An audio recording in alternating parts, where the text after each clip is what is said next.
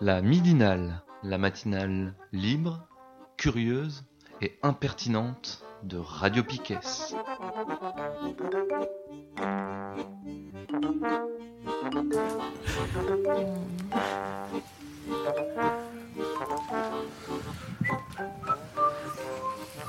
Nous sommes toujours lundi 8 avril, c'est la midinale sur Radio Piquet et, euh, et on vient d'écouter la deuxième chanson, c'était Barbara. Alors je sais pas si c'est Well Dance, je crois que c'est Well Dance, écrit Well Dance, mais Well Dance. well Dance. Et euh, je ne veux pas de ton amour. C'était très beau. Vous n'avez même pas écouté, mais c'était très beau. Euh, Nico. Euh, bonjour Nico. de quoi tu voulais nous parler De plusieurs choses. Cool. Sur, le racisme euh, et puis autre chose. Alors, euh, hier, c'était le, le, combien? Le 7 avril, ouais. 7 avril, c'est bah, il y a 25 ans, c'était le début du génocide au Rwanda, le 7 avril 94. Et voilà, donc c'est un peu d'ac- d'actualité ce que je vais parler, mais je vais commencer par, euh, vous lire un extrait de La France-Afrique qui m'a fait réfléchir en fait sur le racisme et comment du coup en fait, je vais vous lire le truc. En fait, pour moi, c'est une illustration de comment on peut reproduire du racisme et après aussi tout tout en luttant contre. Vous allez voir. Donc c'est à la fin de France, de la- du livre de, euh, de François-Xavier Verschavet sur la France-Afrique. Et voilà, c'est à la toute fin. Je vous lis l'extrait. À l'automne 1997, l'une des responsables de Survie, donc Survie, c'est l'association fondée par François-Xavier Verschavet qui, bat, qui se bat contre le- les horreurs de la France-Afrique. Donc, à l'automne 97, l'une des responsables de Survie, en mission dans la région des Grands Lacs, passe par Butare, la capitale universitaire du Rwanda.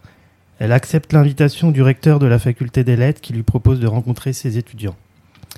Face à une salle bondée, elle propose à l'auditoire de renverser les rôles convenus. Au lieu de faire un exposé de ses propres vues, elle suggère que ce soit plutôt les étudiants qui l'interrogent. Elle est vite mitraillée par une série de questions impitoyables sur le rôle joué par la France en Afrique, durant et après la colonisation. Elle répond sans faux fuyant. La discussion déborde sur les aberrations de la France-Afrique, sur le contenu, largement expérimenté à travers le continent, et qui a pris là-bas une tournure catastrophique. Toute la relation nord-sud, les jeux et les conflits d'intérêts entre nations, le monde tel qu'il va et ne va pas sont au rendez-vous. Subitement, une jeune étudiante fait taire ses, condisciples et lance. Je ne savais pas qu'il y avait des Français comme vous, je les mettais tous dans le même panier. Il faut que vous restiez, que vous rencontriez tout le monde à l'université pour que ça se sache. Il n'y a pas de raison que nous soyons les seuls à pouvoir discuter avec vous. Voilà. Et en fait, ça m'a fait réfléchir euh, sur euh, ce, que dit cette étudiante à la fin. Euh, je ne savais pas qu'il y avait des Français comme vous. Je les mettais tous dans le même panier. Donc, par les horreurs de la France-Afrique et de, de, la colonisation qui a continué, en fait, hein, eh ben, les Rwandais, avec raison, ont une image complètement, complètement, on va dire, de rejet de, de la France et des Français, quoi. Bon, voilà, ils ont été colonisés, ils ont été euh, exploités jusqu'à euh,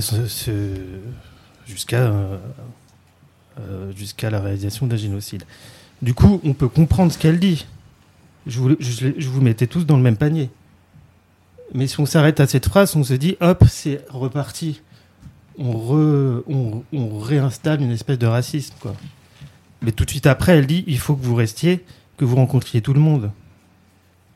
Et du coup, voilà, dans le même mouvement, on a une remise en question de- des préjugés et de ce qui pourrait fonder le racisme. Et bon, voilà, ça m'a fait réfléchir. Je sais pas ce que vous en pensez.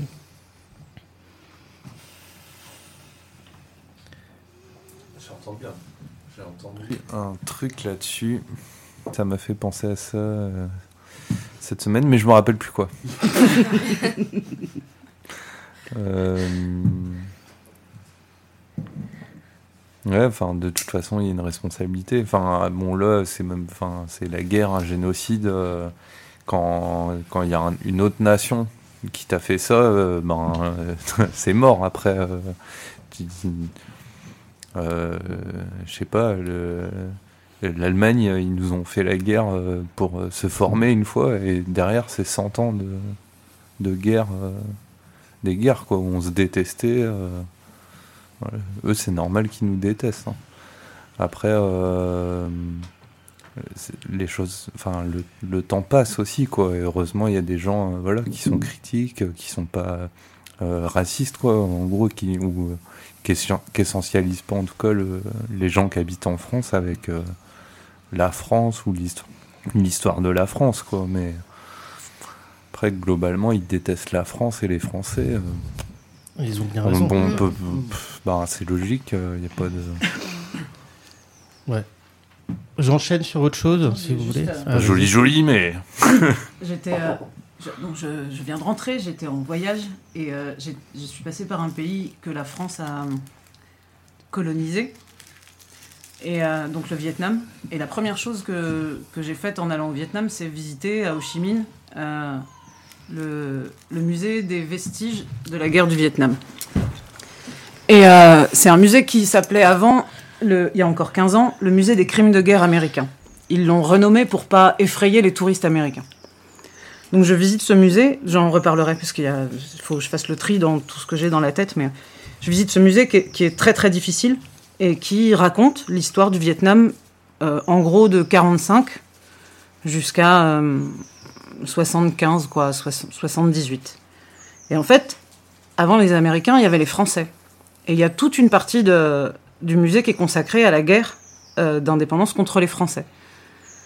Bon, le musée est grand, je sors de là, je vais boire un café, je me pose. Et là, j'avais trois femmes vietnamiennes à côté de moi, une cinquantaine d'années, je dirais, qui, euh, qui viennent me voir et qui me disent Vous venez d'où? I'm American. yes, non, non, non. Là, j'avais envie de répondre. Euh, du Québec ou du je sais pas ou du Burkina Faso enfin tu vois. Et donc je dis de France. Et, euh, et donc commence une discussion avec euh, avec ces femmes qui me disent et ça a été la visite du musée pour vous? Je non c'est dur quoi. Enfin c'est très dur. Et il y en a une d'elles une des trois qui me dit vous savez les Vietnamiens on en veut moins aux Français qu'aux Américains. Vous au moins vous ne nous avez pas gazés donc euh, les Américains ont, ravagé le pays avec euh, par 36 000 moyens, dont euh, du gaz. Et donc on vous en veut moins, mais on vous en veut quand même. Donc je continue à discuter là-dessus. Et elles, finissent par, me dire, mais vous n'êtes pas responsable des crimes de vos pères. Vous, ça y est. Et puis vous êtes là. Et puis, et puis l'émotion est visible à visiter ce musée.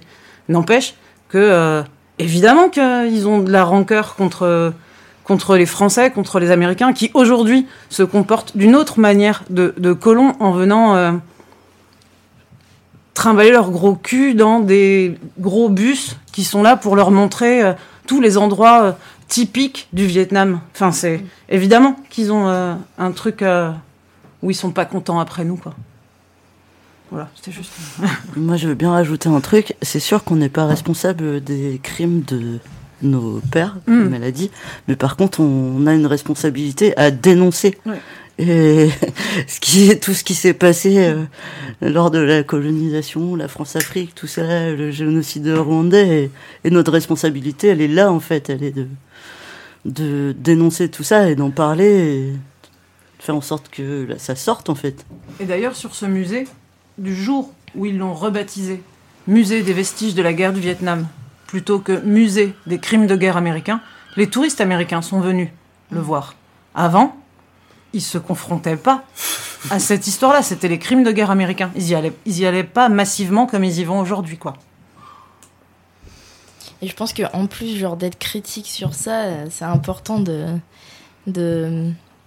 Enfin, moi, c'est un truc euh, qui me questionne euh, sur ce truc de de aussi regarder dans nos têtes comment il y a des trucs qui se sont intégrés euh, euh, liés à l'histoire et liés euh, et comment en fait il y a du racisme intégré et comment on essaye de de, de le faire sortir ou en tout cas d'en parler en fait et de le, enfin pas de l'assumer, mais de le dire en fait, ouais, ça existe et, et on en a tous. Et, Mais d'ailleurs, dans ce, dans ce musée-là, il y a, y, y a plusieurs salles, dont une salle qui est consacrée euh, aux 130 ou 150 photographes euh, qui sont morts euh, au Vietnam ou au Cambodge. C'est euh, globalement les photos exposées sont des photos de, de photographes occidentaux. Il y a notamment les dernières photos de Robert Capa. Il y a voilà, il y a plein de photographes occidentaux. Et ben en fait, c'est dans cette salle-là qu'il y avait le plus de monde. Ils venaient se voir eux-mêmes. Ils venaient pas voir l'histoire de la guerre du Vietnam, en fait, massivement. Ils venaient voir la dernière photo de Robert Capa. Avant que ce pauvre euh, photographe euh, occidental meure en sautant sur une mine. Bon, d'accord, mais le cœur du musée, c'est pas cette salle-là. C'est, le reste, quoi. Et massivement, les touristes étaient encore dans cette salle-là. Donc quand tu dis, faut aller regarder ce qu'il y a dans nos têtes, c'est ça aussi. Alors tu fais la démarche, certes, d'aller examiner ton histoire par rapport à ce peuple, mais ah bon, vraiment? Enfin, c'est- ouais. ah, ça m'énervait tellement ce truc. Ouais, moi, ça me fait penser à un truc aussi, parce que hier soir, on a regardé un truc sur sur Image qui avait rien à voir, euh, qui parlait des hum, rappeurs, je sais pas quoi, l'image. euh, euh, toujours, en fait, euh, on imagine qu'ils ont qu'un euh, second degré, euh, que tout ce qu'ils disent, euh, qui voilà. Pas de licence Et- artistique. Et en fait, à un moment donné, il parlait de Rammstein, euh, le... et euh, et il y a un des commentateurs qui dit euh, oui, enfin c'est vrai, euh, c'est une langue hyper agressive, l'allemand. euh. Et là, je me suis dit, mais ça, c'est ça, c'est une grosse connerie encore. Encore, ouais. Et, euh, et ça, ça C'est nous ton vient. grand-père qui t'a dit ça. bah ouais, mais c'est ouf quoi. Enfin, je- ça me, Mhm. je me dis waouh, comment on est, on, ouais, là encore, on continue d'essentialiser euh, un peuple, tout un peuple, euh, comme euh, voilà des petits euh, Hitler en puissance, en train de crier et de machin. Enfin, c'est d'aboyer. J'ai trouvé ça vraiment, euh, je trouve ça choquant et, euh, et là encore, enfin, on cherche pas à comprendre, on cherche pas à voir, on voit pas du tout là, le, le enfin, ce que- ce qu'on était nous aussi français à l'époque, euh, machin. Enfin, pff, la langue euh, agressive. je- Ouais, mais moi, ça, j'ai été vachement confrontée euh, par rapport à l'allemand parce que depuis que je suis super jeune, j'ai fait le choix de l'allemand première langue. Et j'ai pas du tout euh, d'origine allemande, mais je sais pas. euh, voilà. et hum, et j'ai jamais, jamais ressenti ce truc-là là, de la langue agressive. Mais alors, par contre, je me suis battue depuis le début. par rapport enfin contre ça là et surtout j'étais pas dans la même logique et du coup je comprenais pas ce truc là de et encore aujourd'hui j'ai eu des discussions euh, plus récemment euh, genre avec des personnes qui me disent non mais moi j'y arrive pas en fait euh, je trouve ça pas beau alors que en fait c'est lié complètement à une histoire et enfin c'est c'est assez euh, ouais. et genre pourquoi? Et puis du coup c'est la question elle se rend à voir pourquoi t'as fait ce choix là tu m'étonnes qu'il y a pas beaucoup de monde euh, dans les classes genre de d'allemand euh, de, de spécialité allemand au lycée tu m'étonnes. Bah oui on était deux et la seule personne la seule personne qui était avec moi c'était une personne turque en fait et du coup qui était super intéressée par la langue allemande et tout ça. Et voilà et du coup ouais, et on ça il y a pas trop de remise en question quoi c'est genre par contre on, dit quand même euh, c'est une drôle d'idée quoi Ouais. non c'est pas une drôle d'idée c'est enfin ouais c'est assez euh, Ouais, encore, on a, on a, enfin, on s'est forcé un peu, je pense, à mettre des cours d'allemand aussi dans nos classes. Mm. Tu vois, moi, il y a quelques personnes autour de nous qui, qui essayent, quoi.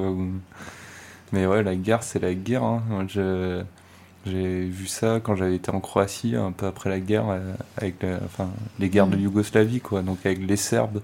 Et euh, leur langue là-bas, enfin, si tu achètes un bouquin pour apprendre la langue de là-bas, ça s'appelle le- la langue serbo-croate. En fait, c'est une langue euh, slave, euh, voilà, qui a des patois quoi, régionaux. Enfin, c'est un peu, sans doute vide résumé quoi, mais euh, il- quand il m'expliquait les gars, enfin voilà, un cendrier, ça se dit pas pareil, par exemple, tu vois, mais c'est des trucs comme ça. Après, sinon, c'est la même langue. Et ils, ils se détestaient tellement, enfin, euh, vraiment là, c'était essentialisé, et puis dans l'ensemble de la population, tu vois, c'est ça la guerre aussi, parce que c'est des guerres euh, qui s'attaquent aux civils, euh, tout le monde déteste l'ennemi après, pas juste les, les militaires, quoi. Enfin, puis il y avait des paramilitaires, machin. Et, et donc, ils détestaient aussi la langue de l'autre. C'est-à-dire mm. des langues qui étaient similaires, enfin, ils parlent pareil en fait. Mm. Il y a des mots qui disent pas tout à fait pareil, c'est comme un, enfin, provincial, un provençal et un breton euh, il y a 50 ans, quoi. Mais... Et pourtant, ils détestaient les langues. Ils détestaient la langue de l'autre. S'ils entendaient quelqu'un, tu vois, dire cendrier avec le mauvais mot, euh, ils se haïssaient, quoi. Ouais, et puis ça joue vachement avec des accents. je sais que le pire, ça a été quand je suis descendue à, Toulouse, là, et que. Euh, et qu'on me disait vraiment, quand même, ton accent normand, enfin voilà, euh, c'est pas chantant, quoi. Et nous, tu vois, l'accent du Sud, c'est chantant. Et puis, quand même, de Ah oui, t'as fait allemand première langue, ah ouais, tu vois, ah, c'est pas chantant comme langue et tout ça. C'est. Du coup, c'est lié à ça vachement. Si c'est lié à. Ah ouais, les, accents du Nord, euh, c'est aussi lié à des. aux autres pays euh, qui sont moins loin et, et avec qui il y a eu des conflits, en fait. Il paraît d'ailleurs que les Allemands disaient la même chose de, la langue française avant la guerre, euh, avant la Seconde Guerre, entre la première et la deuxième, quoi. C'était aussi euh, le, français était une langue horrible, euh, hyper agressive, hyper machin. C'était les mêmes choses que ce qu'on dit sur, en inversé, quoi. Ouais. Peut-être pour revenir sur ta question, Nico, tu voulais. non, vas-y.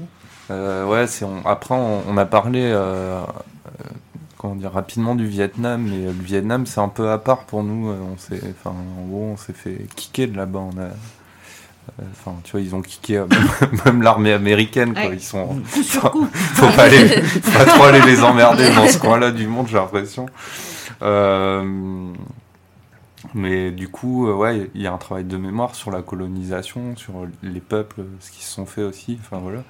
Après, l'Afrique, c'est quand même euh, à part de ça, du fait que la France, ça continue à. Mm. Mm. Et donc, euh, dans la plupart des pays d'Afrique, par exemple, tous les mécanismes de, domination de la France-Afrique, mettons le franc CFA, tu vois, sont haïs aujourd'hui en tant que des symboles de trucs français, quoi, et de la domination française mm. sur ces pays-là.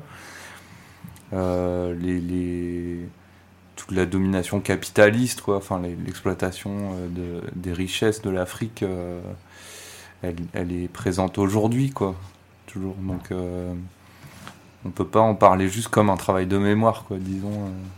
Mm. Ou comment se positionner par rapport à cette histoire-là, c'est plutôt comment agir. Quoi faire maintenant?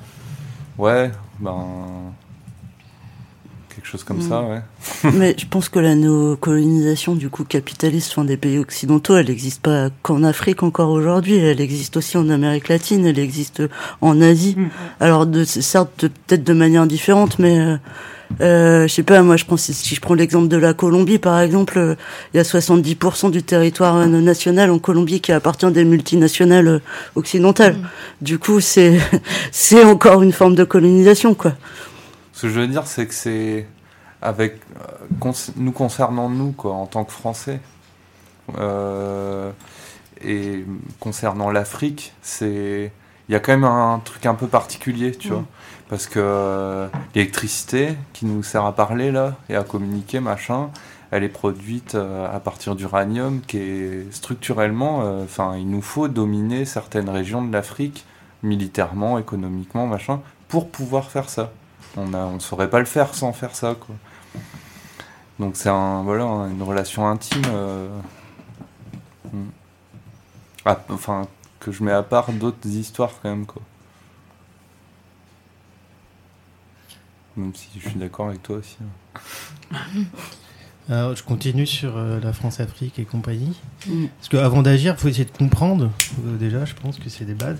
Et alors, dans la France-Afrique, moi, j'ai découvert l'histoire du Cameroun. Parce qu'on a, on a beaucoup dit euh, pendant, pendant les émissions qu'on a fait sur le Rwanda que le génocide rwandais était le premier génocide en terre africaine. Et en fait, euh, bah non. J'ai découvert. Euh, et ben il y en a d'autres. On l'a dit, on l'a répété. On... Des milliers, des millions de gens à un moment. euh. Non, mais bien sûr, mais ça c'est ça c'est lié après au, au commerce euh, de l'esclavage, Mm, ouais, qui est une forme de génocide. Mais juste, voilà, on a dit ça pendant les émissions qu'on a fait, en s'appuyant sur des historiens, etc. Et moi, en lisant La France-Afrique, il y a un passage sur euh, le Cameroun. Et là, je vais vous lire un truc sur le Cameroun. Euh, voilà, je vous dis après d'où ça vient. Ils ont massacré de 300 000 à 400 000 personnes, un vrai génocide. Ils ont pratiquement anéanti la race, sagué contre armes automatiques. Les Bamileke n'avaient aucune chance. Les villages avaient été rasés, un peu comme Attila. Donc ça, on est euh, en 61. Et qui c'est qui parle? C'est un pilote d'hélicoptère, Max Bardet, donc, qui a fait partie des opérations euh, de, de l'État français. En fait, c'était l'armée française, les réseaux FOCAR, les réseaux de la, France-Afrique, qui a massacré les Bamileke, qui, qui, étaient en train de se révolter en fait contre. euh, on est dans la période de décolonisation. hein. Et du coup, voilà. Et après, ça a débouché sur, euh, sur l'installation d'une dictature au Cameroun, soutenue par le réseau de la France-Afrique. Donc déjà, il y a eu un génocide en fait. Moi, je ne savais pas. hein. Je, je, je découvre, j'ai découvert cette histoire. Il y a eu le génocide des Bamileke au 61, 60, 61. Et après, il y a un lien à faire avec euh, l'Indochine et, et les autres parties, qui, les ex-colonies euh, de, de, qui appartenaient à la France.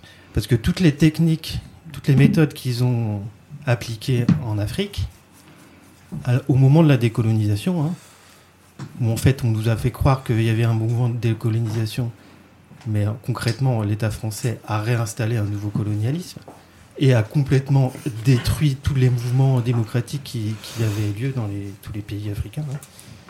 Et ben, c'est en appliquant des méthodes et en appliquant aussi une guerre psychologique qu'ils avaient déjà euh, employée en Indochine. Bon, je vais pas vous lire des. Je vais. Bon, ce serait intéressant, là, je pourrais les méthodes, les méthodes qu'ils qu'ils ont employées, mais euh, c'est- c'est c'est horrible, quoi, en fait. C'est carrément horrible. Alors, où, où est-ce que c'est? Je ne sais plus. Putain, ouais, ouais, Ouais, on riait parce qu'il y, a- il y a un paquet de notes. Quoi. Il y a moins 4 pages de notes. Non, mais je vais, voilà, ils ont appliqué des, des, des- des méthodes. Donc, en fait, euh, ces réseaux, euh, ces réseaux euh, militaires, économiques, politiques de la France-Afrique, c'est des réseaux post-Seconde Guerre mondiale qui sont dans une vision, bon, ouais, raciste en fait du monde. Et du coup, ils ne veulent pas lâcher leur colonie, quoi. Sauf que bon, bah, il y a un mouvement de décolonisation, de démocratie qui est tellement fort que officiellement, ils vont pas dire ah, on est contre, mais en fait, dans les faits, euh, ils installent des dictatures, et- etc. Je vais avec des avec des pratiques de torture, quoi, des tortures euh, horribles. Bon, je vais voilà. Là, c'est euh, c'est- ouais, il y avait des manuels en fait. Il y avait des manuels dans l'armée française avec en expliquant des, pratiques de torture, ce qu'ils ont appliqué en d'abord en Indochine et ce qu'ils qu'ils ont apporté en Afrique. Je finis juste là-dessus parce que voilà, voilà ce que dit la France-Afrique. Le fil co- conducteur est évident l'Indochine, l'Algérie, le Cameroun, jusqu'à ces camps de torture au Rwanda d'avant le génocide. Avant euh, l'éclatement du génocide, il y a des camps de torture qui sont installés. Les militaires français gardent les camps de torture. Et euh, le régime d'Abiyarimana, euh, bah voilà, massacre des Tutsis. Témoignage de Jean Carbonard. Donc, on avait déjà passé un témoignage de, de ce gars-là qui fait partie de Survie et qui avait essayé d'alerter sur ce qui se passait au Rwanda, deux, trois ans avant.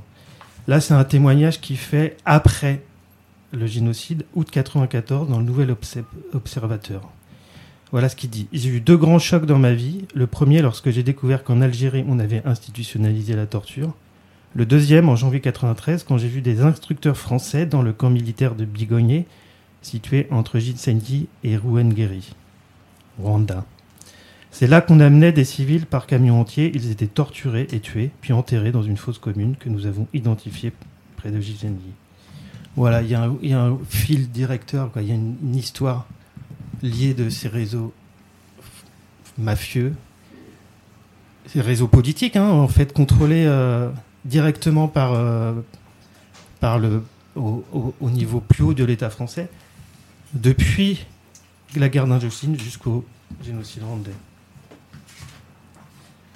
Voilà.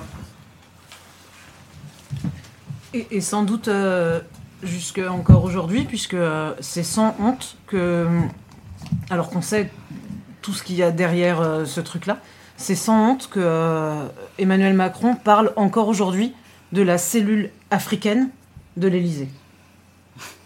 Et mm. on en avait parlé sur le Rwanda, on, sait ce que ça veut dire en termes de, de prise de décision, de d'opacité, de compte rendu, de ouais, de, de tout ça, ce, ce qu'on peut mettre derrière la cellule africaine. Et il en a parlé là pour euh, pour euh, annoncer euh, la création de sa commission d'enquête qui va soi-disant ouvrir les archives sur le Rwanda. Il parle encore de cellules africaines.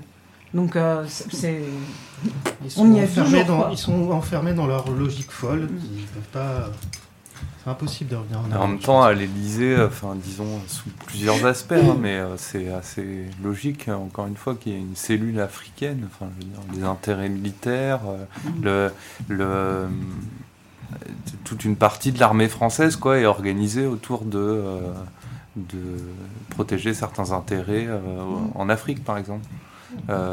comme dans d'autres coins du monde, hein, mais bon, en, en Afrique surtout, quand même. Quoi. Donc c'est à, l'armée française, il y a des directions sûrement, tu vois, des, opérations africaines, enfin voilà, machin. Euh, niveau, au niveau économique, c'est pareil avec le franc CFA. Euh, enfin. Après, cellule africaine, ça veut dire d'autres trucs en plus, quoi. C'est ça bah, aussi, quoi. c'est les manipulations les mmh. plus mmh. crassous au niveau diplomatique. Euh. Les prises de décision absolument pas transparente, quoi. Enfin, c'est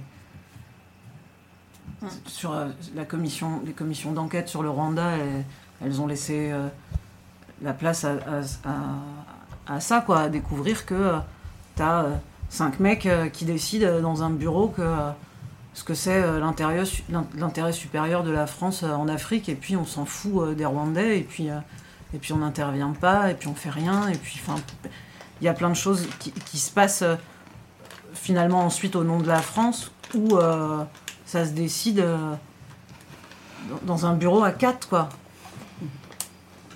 Ouais, mais il y a après euh, ce que tu disais, enfin ce que tu racontais là, Nico, ça me faisait penser à. Enfin, c'est ça au final le bilan, c'est il est il est aussi en creux de ce qu'est l'Afrique aujourd'hui. Et par exemple, quand on parle de l'Europe, euh, l'Europe, mettons, résumons, euh, l'Europe progressiste, euh, l'Europe vers la paix, machin. Donc on va rassembler des pays qui étaient autrefois des nations simples, disons, dans une sorte de communauté d'intérêt, quoi. Ce qui va les empêcher de se faire la guerre, ce, qui, ce qui va, de manière générale, rendre la vie des gens mieux, de l'ensemble de ces gens, quoi.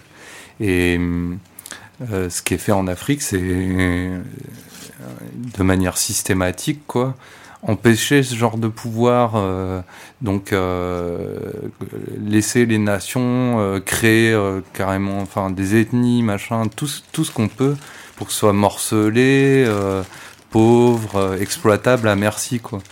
Et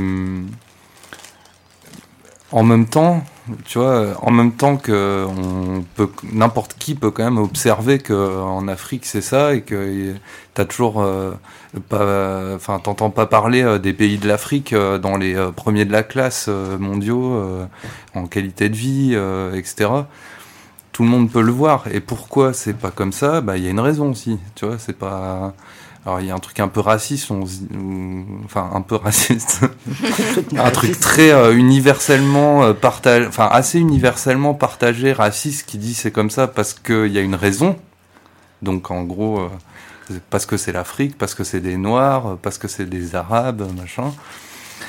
mais n'empêche, il n'y a, a, rien d'autre qui explique ça. Enfin, moralement, je veux dire c'est voilà, le capitalisme a besoin de terres à exploiter, euh, les États ont un côté impérialiste, euh, les, euh, et tout ça on peut le voir quoi aujourd'hui, et on voit bien que on construit pas une autre Europe, disons en Afrique quoi. Bah, Pourtant c'est au cœur de nos, tu vois, on te parle de l'Europe quand il faut genre élire des gens machin, enfin ça a l'air important. Et puis on voit bien ne pas avoir la guerre par exemple, on voit bien à quoi ça sert quoi. Mm. Je sais pas, ça me fait penser du coup à ce qu'elle racontait Françoise Vergès sur aussi c'est quoi le bien-être en Europe? Le bien-être en Europe, euh, c'est bouffer du sucre, du café, du chocolat, euh, de, et mm. que des produits en fait qui sont euh, dits produits dans les pays du Sud en fait. Et donc c'est une exploitation. Vraiment, le, le, le, le, racisme presque va est, derrière comme justification ou comme truc comme comme c'est des sous-hommes, bah, on peut aller on peut exploiter quoi. Mais en fait réellement c'est notre tout notre fonctionnement ouais, parce que ce que tu disais par rapport à, à l'électricité, par rapport à machin, mais aussi euh, notre vraiment très quotidien aussi est complètement dépendant de, de notre exploitation euh, de ces pays quoi. Je sais pas comment. Euh, là-dessus, il y a un. Enfin, je, sais pas si je retrouverai la référence, mais si quelqu'un là, il pourra m'aider. Je crois que c'est un envoyé spécial sur l'industrie du chocolat du cacao en fait quoi. Euh, qui est vraiment cool. On mettra le lien dans la, page de l'émission. C'est un truc qui voilà met les choses au clair euh, sur euh, voilà des trucs du quotidien. On peut entre guillemets pas faire plus quotidien que le chocolat pour pas mal de gens qui habitent en France. Et bon derrière c'est en gros de l'esclavage d'enfants donc des enfants qui sont enlevés euh, dans le pays, dans les pays voisins, euh, euh, raptés quoi, et qui et qui sont mis à, travailler parce qu'ils sont agiles, parce qu'ils comprennent rien ce qui se passe. Qui, enfin, c'est les plus malléables, en gros, comme ici il y a 100 ans hein, ou 150 ans. Voilà, donc c'est la petite douceur. on prend un coup. Il y a un truc qui est lié aussi euh, sur ça. Je rajoute aussi le côté, c'est parce que c'était c'était d'actualité. Ce n'est plus d'actualité. Personne plus n'en parle de ces frais d'inscription à la fac là. Mm-hmm. Mais euh, il y a aussi un truc qui est lié. Euh, ben du coup avec ces frais d'inscription là à la fac qui augmentent de personnes hors européennes et ben oui avec un pourcentage je sais plus euh, je crois mais un pourcentage du coup super élevé de personnes qui viennent d'Afrique en fait. Et que euh, ça bah, d'utiliser en fait aussi des connaissances euh, et de faire venir des gens qui ont des super connaissances qui vont être des personnes super je sais pas bah, je sais pas, c'est en fait juste des gens qui ont des, des, grosses connaissances et puis qui ont de l'argent pour venir aussi en France. Euh, et qu'il y a un espèce de truc de, de classe aussi euh, qui se pose. Euh. Bah, une sélection de qui on veut une bien sélection, accueillir. Ça. Voilà, c'est ça. Et du coup, et aussi de qui on veut bien accueillir et qui on va bien vouloir garder. et que surtout, genre, ils repartent pas pour re bah, pour aller en fait donner, genre si c'est des gens qui deviennent profs, pour aller donner des cours dans les facs, euh, mais qu'on les garde en fait mm. et que qu'ils repartent surtout pas quoi. Et qu'il y en a, il faut qu'ils repartent hein, par contre. du coup, un truc, mais c'est un truc utilitaire. C'est horrible, c'est un truc d'utilisation de, de, plein de choses quoi. Non, pour moi, c'est plutôt, euh, enfin, c'est un côté utilitaire, tu vois. Comment c'est présenté? Là par Macron, machin, tout ça. Mais en vrai, euh, ça c'est un marqueur euh, très fort hein, du, programme de l'extrême droite depuis euh, très longtemps. En gros, l'extrême droite, Jean-Marie Le Pen, Front National, canal historique, quoi. Et donc, ce qui est toujours maintenant le Rassemblement National en partie. Hein. Enfin, dans sa direction, etc. Et, et c'est pas d'étudiants étrangers dans nos facs, en gros. Et c'est pas. Voilà, c'est du. Il y a un fond raciste, tu vois, euh, bête et méchant. Je veux dire, ils veulent pas voir d'arabes ou de noirs dans leur fac, les facs où ils envoient leurs enfants, où ils sont profs ou machin. Mais surtout, euh, c'est un beaucoup plus vieux programme de la pensée euh, xénophobe, autoritaire, machin, qui dit je veux pas me mélanger avec les autres, tu vois. Et le gros symbole euh, que ça, que ça met à bas là, c'est euh, la, francophonie, euh, le, le, savoir universitaire français universel, machin. Et ça veut dire que voilà, il y a plein de gens qui vont plus pouvoir venir, donc ils, ils viendront pas en métropole, disons, enfin tu vois, à Paris, machin.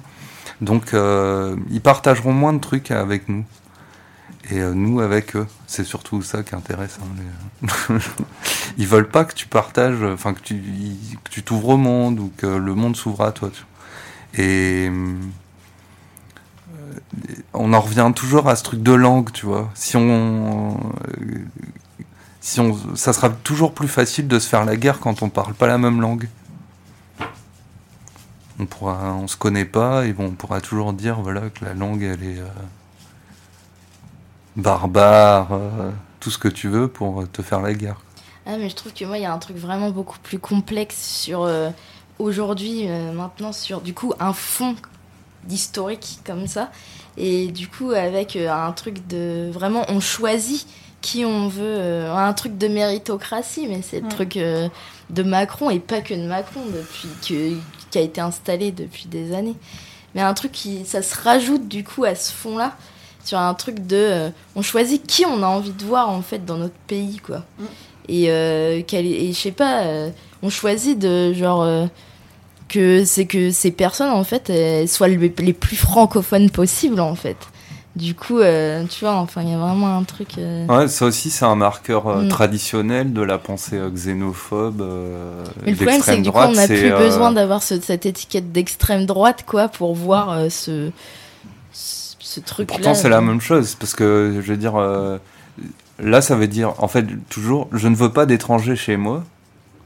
Et donc, bon, alors, ok, il y en a, je veux bien parce que, euh, voilà, XXX raisons, enfin, voilà, ils ont des compétences, ils ont des machins, du fric, j'en sais rien. Mais à la base, ça veut dire, je ne veux pas d'étrangers chez moi. Mais ce qui est flippant, c'est que maintenant ça passe mieux, quoi. Ça, Ouais. ça passe mieux avec. euh, parce que c'est des gens qui qui se sont pas étiquetés comme d'extrême droite. Du coup, les personnes qui euh, étaient dans un truc genre ah non, l'extrême droite, ah, tu vois.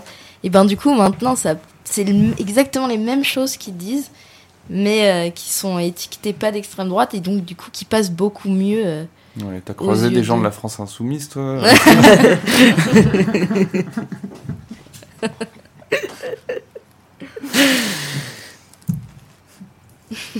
Alors moi j'hésite. J'a- J'avais encore deux choses à, à vous faire partager. Une chose c'est de la poésie, donc rien à voir avec ce qu'on a parlé là, mais un tout petit lien quand même. Mais sinon il y a un texte d'avant euh, que, que, que j'aimerais euh, vous lire là de Castoriadis sur le racisme.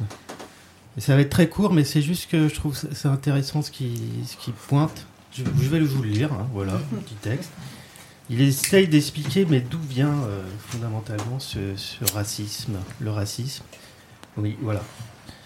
Je vous lis. C'est très court. Après, parce que après, ça ouvre sur plein de questions, donc peut-être que c'est pas le moment de, questionner à fond ça, mais je vous lis, je vous lis ce qu'il dit. L'idée qui me semble centrale est que le racisme participe de quelque chose de beaucoup plus universel que l'on veut bien l'admettre d'habitude. Le racisme est un rejeton, une spécification monstrueuse d'un trait empiriquement presque universel des sociétés humaines. Il s'agit de l'apparente incapacité de se constituer comme soi sans exclure l'autre, et de l'apparente incapacité d'exclure l'autre sans le dévaloriser, finalement le haïr. C'est assez simple hein, comme euh, définition. Sauf qu'il dit apparente. hein. Bon, voilà. Mais le discours raciste, au fond, c'est ça. Pour se construire soi-même, on rejette l'autre. On ne, on, on ne veut, on ne voit pas en l'autre quelqu'un d'égal ou de semblable. Et en fait, il dit que c'est un trait spécifique des sociétés humaines. On a, il a- toutes les sociétés humaines, pour se, pour se constituer soi-même, pour se définir, ont dû créer un ennemi et le rejeter. Quoi. Mais dans le racisme, il y a l'idée de hiérarchie. Mm.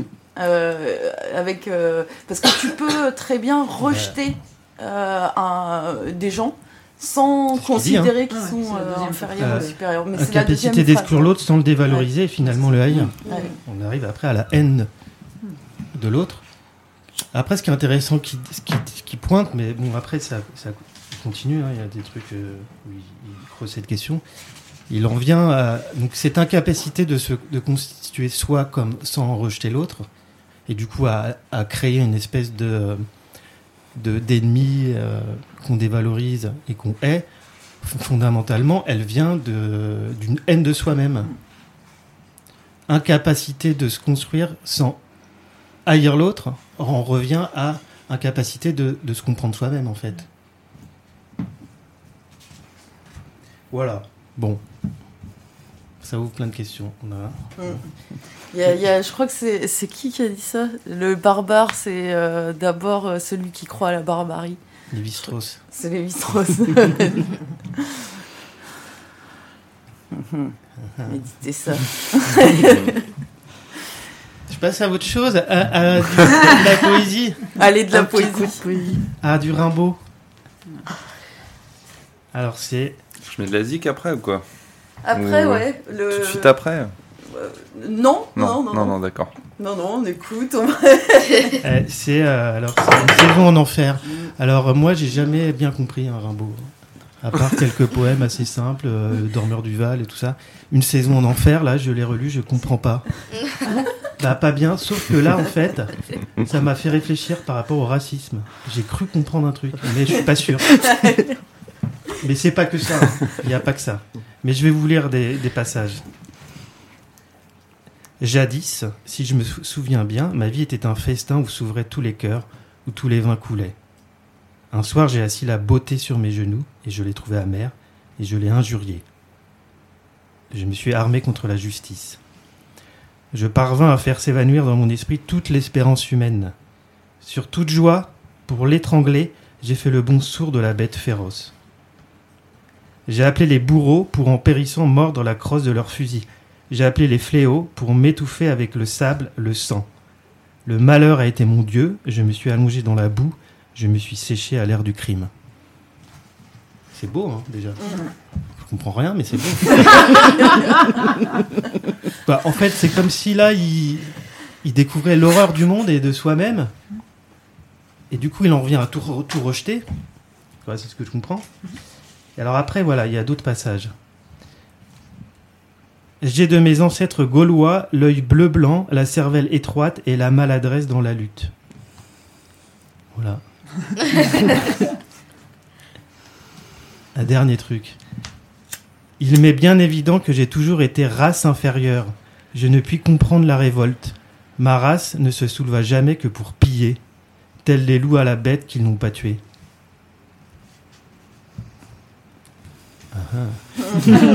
Ça parle de race là, ça parle quand même de. Alors moi ce que je comprends, c'est comme si euh, il voulait se comprendre en fait soi-même d'où il vient, son histoire, et il en vient du coup à parler de l'histoire française.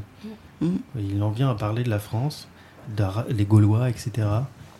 Et il en parle d'une manière en disant mais oh, c'est une, race de merde quoi, c'est une race, race inférieure. Alors en fait le mot race du coup moi je le comprends comme étant euh, quelque chose de qui là de très sensible en fait. Il parle de euh, de lui-même quoi, du de, de je trouve pas le bon terme mais euh, de, de son histoire quoi, de de sa sensibilité ouais. Voilà. Et du coup, c'est- c'est- c'est les- c'est- on- est-ce qu'on peut utiliser le mot race sans faire du racisme? Je crois que c'est un exemple là. Puisque le terme race tel qu'il euh, l'utilise là, il le, il le, quoi, il le, il le fait éclater pour parler de lui-même, pour qu'on se comprenne. Et puis en même temps dire, bah, regardez, euh, le- le- c'est- ce, ce pays là dans lequel je vis, comme il est pourri, comment il, se construit sur le rejet de l'autre, la haine de l'autre. Mais attendez, euh, c'est- c'est- c'est- ils sont complètement, complètement sauvages eux-mêmes, quoi. Bon, voilà, je- vous voyez ce que je veux dire ou- Voilà. J'ai j'ai trouvé ça très beau, même si je suis pas sûr de comprendre en fait. Pourtant, je le relis et relis et je suis pas sûr.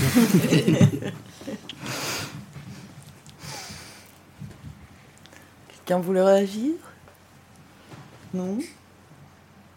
On va faire une petite pause. On passera l'interview peut-être en tout et pas rien dans la- cette dernière partie. Mm. Après l'agenda. Et on va écouter, je me rappelle plus, qu'est-ce que j'avais mis? Je crois que j'avais mis un- justement un truc sur la pub. ouais, blabla durable.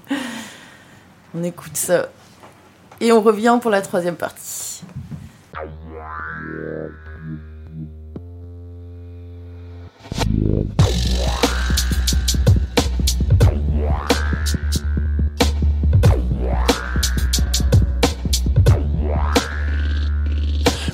À quoi ressemblera le monde dans dix ans. Asseyez-vous sur mon divan, je sors ma boule en cristal durable. Voilà le tableau du futur probable. On aura des centrales nucléaires durables qui produiront des déchets atomiques durables. On aura des ghettos durables, des CRS durables, une politique ultra sécuritaire durable avec des puces RFID durables partout.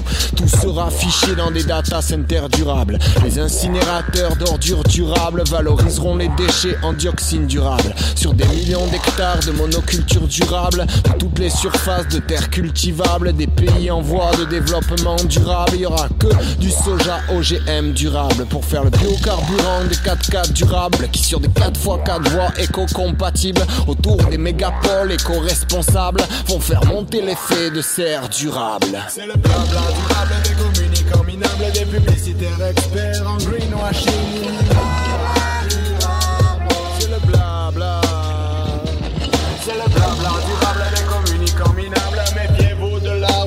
L'arbre qui cache la machine. La sécu, les retraites, c'était pas durable. Les services publics non plus, c'était pas durable. On va plutôt investir dans les tasers durables. Et les pauvres, on les mettra dans des prisons durables. On va mettre aux frontières des barbelés durables. On va expulser Mbaye, un charter durable. On n'aura que des mutuelles chères, mais durables pour nos Alzheimer durables, nos chimios durables. On continuera à mettre nos milliards durables dans les budgets colossaux de nos armées durables, grâce auxquels on maintiendra des dictatures durables pour continuer en Afrique le pillage durable, déforestation, désertification durable, tous les ingrédients d'une bonne famine durable. À les entendre polluer moins, c'est sauver la terre. Voilà l'équation, cherchez l'erreur. Durable des communicants minables, des publicitaires experts en greenwashing.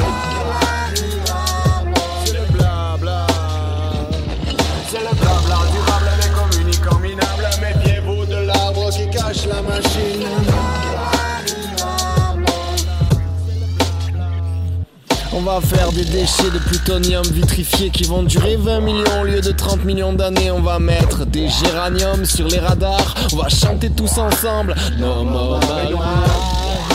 No more marée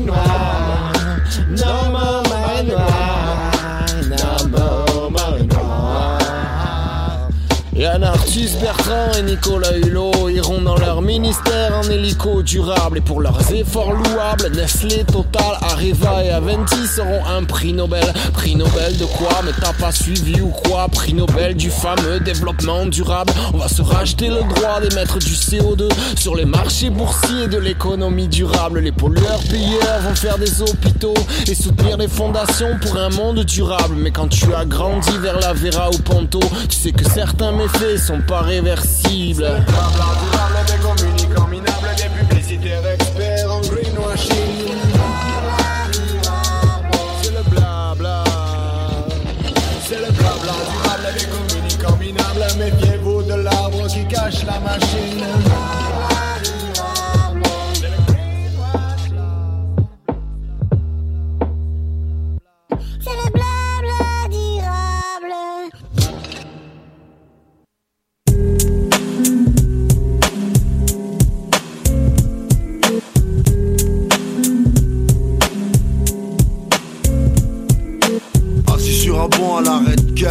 La Valstar, on tripe sur des 103 custom de bâtards. Le mob shop sur les genoux, on kiffe comme des fous. En même temps, dans le bled gros, y a rien d'autre à trop fou.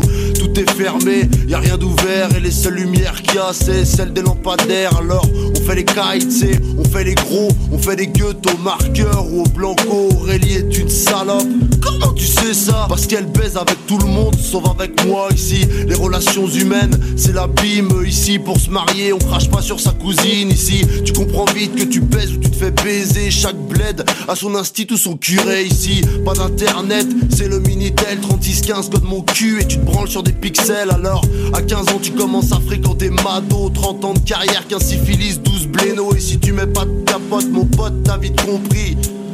Putain, ça brûle quand je fais pipi, Mado. C'est une daronne, mais elle sait te faire darder le dard. Et je connais personne qui porte aussi bien le léopard. Le code, c'est une bougie allumée, c'est occupé. S'il y en a deux, il y en a un dedans et l'autre sur le bidet, Mado. C'est ni un canon, ni un cajot. C'est juste une pute de campagne avec deux, trois chicots. Mais c'est la pute de notre bled et c'est comme ça. Tu sais, ici bas, on ne choisit pas. Parce qu'ici bas, mon gars, et bah y a rien à choisir. À part peut-être l'état dans lequel tu vas finir. Alors, on a tout prévu pour la cuite. On a chargé à mort les sacoches de la 88. Valstar, Jeanlin, Picon et amer alsacien. Et s'il reste plus rien parce que t'as tout fini. T'inquiète, il reste la goutte à papy ici. On picole pas, on se saborde. Ici, l'alcool, c'est quand t'as pas les couilles pour la corde. Alors, avoir une vie sobre, j'en ai fait le deuil. Hardcore et la campagne, froid sera mon cercueil. Je ne laisserai pas d'héritage, il n'y aura rien à prendre. Je préfère m'achever plutôt que de me pendre. Façon, tout le monde s'en branle. On est la France oubliée dans mon quartier. Y a jamais eu de MJC, pourtant la misère est là. J'assure qu'elle est bien réelle. Elle se cantonne pas que dans les banlieues, elle est universelle. Combien de familles au chôme du qui survivent grâce aux y a plus de darons alcooliques qu'en de désintox. L'état nous laisse dans notre merde et on verra plus tard. On est qu'une bande de crevards gouvernés par des bâtards. On n'est pas la France qui squatte les halls, mais les arrête car. Et ici bas, on sait bien que demain c'est trop tard.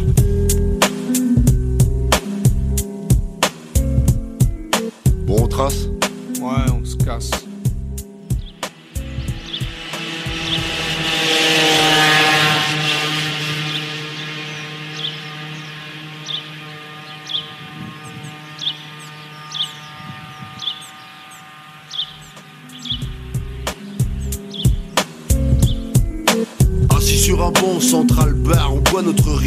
On jette avec deux trois alcooliques notoires. Ça parle de tout, ça parle de rien et surtout de rien. Les discussions de bar, ça va jamais bien loin. L'Irlande sandard et de latrine. Jacques René des nanars, c'est la dream team. C'est quatre hommes pour faire vivre un bar. Je parle plus de piliers, mais de colonnes de comptoir. C'est par jour un litre de ricard et ça vient traiter de camé. Quand tu tires sur un c'est la plus belle collection de fraises que t'aies jamais vue. Ils sont même plus cuits, ils peignent dans leur jus.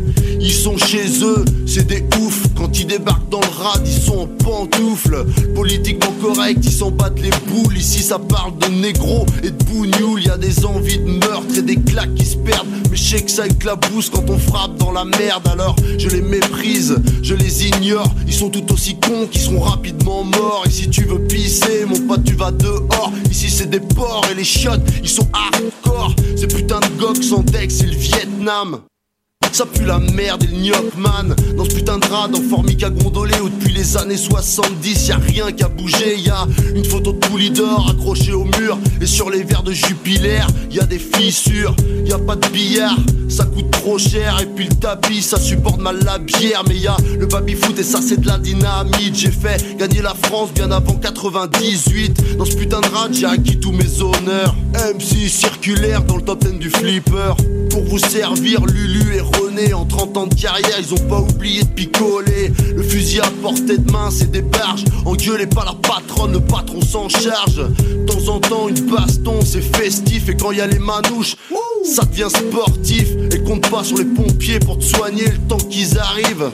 T'as cicatrisé, décor est planté Il est triste à pleurer mais c'est notre quotidien Et y a rien qui va changer. Dans mes yeux plus aucune lueur d'espoir Car ici bas on sait bien que demain c'est trop tard. Spécial dédicace. Tous les mecs des bleds paumés Qu'on squattait les arrêts de car du graphe au blanco Pour les poteaux. Dédicacé à Nassim. On l'a fait ensemble ce putain de Vietnam